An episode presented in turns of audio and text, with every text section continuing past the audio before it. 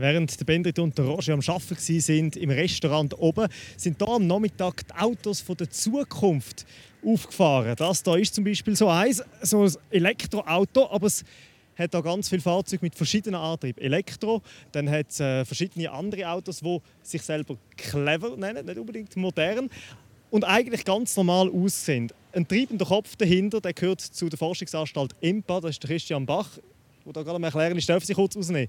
Herr Bach, die Autos die sehen jetzt nicht unbedingt futuristisch aus. Jetzt zum Beispiel äh, das Fahrzeug da. Was macht es denn futuristisch? Ja, das Antriebskonzept. Wir haben da drei Teile probiert äh, zusammenzubringen. Der erste Teil ist ein Verbrennungsmotor, der mit Erdgas funktioniert. Da haben wir etwa 25% weniger CO2. Der zweite Teil ist, dass im Erdgas Biogas beigemischt wird. Das ist in der Schweiz etwa 20 heute. Wenn wir den gerade anschauen, da hinten, was, wenn wir den jetzt aufmachen, da sieht man schon, der ist relativ groß, da hat man gar keinen Platz mehr fürs Gepäck, oder?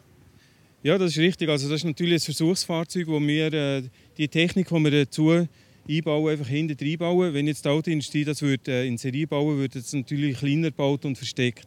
Da sieht man die Batterien für Elektroantrieb.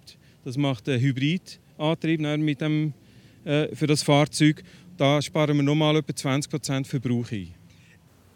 Ja, der Umweltgedanke der ist auch heute noch extrem wichtig. Und wenn man über den redet, um CO2-Emissionen, neue Antriebe, dann geht es immer wieder um Wasserstoffantrieb. Da sehen wir so Wasserstofftank im vielleicht einzigen Strassenwischfahrzeug der Welt, wo mit Wasserstoff betrieben wird. Herr Bach, viele haben im Kopf, Wasserstoff ist gefährlich, kann explodieren. Wie gefährlich ist jetzt das Strassenwischfahrzeug?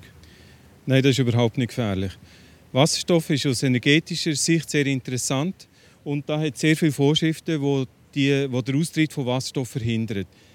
Man sieht da sehr viele Ventile und Absperrsicherungen. Und selbst wenn die Systeme versagen und Wasserstoff austritt, kann das höchstens anfangen zu brennen. Aber es ist nicht möglich, dass so ein Fahrzeug explodieren würde.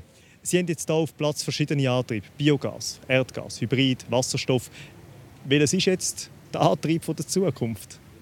Ich glaube, der Antrieb der Zukunft fährt mit erneuerbarer Energie. Im Mittelklassfahrzeug kann ich mir gut vorstellen, Erdgas, Biogas, Hybridfahrzeug, in Lieferwagen Wasserstoff, in Kehrfahrzeug Wasserstoff, Elektrofahrzeug im Stadtverkehr. Überall dort, wo es Sinn macht, muss man den passenden Antrieb finden. Aber am Schluss kann man sagen, das Zukunftsauto muss nicht unbedingt das sein, das fliegt oder von allein fährt. Äh, nein, ich glaube, da wird, äh, wird man noch ziemlich lange darauf warten.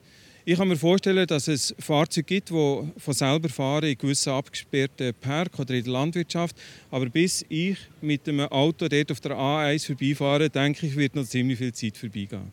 Super, wahrscheinlich geht es im Moment. Danke vielmals, Christian Bach.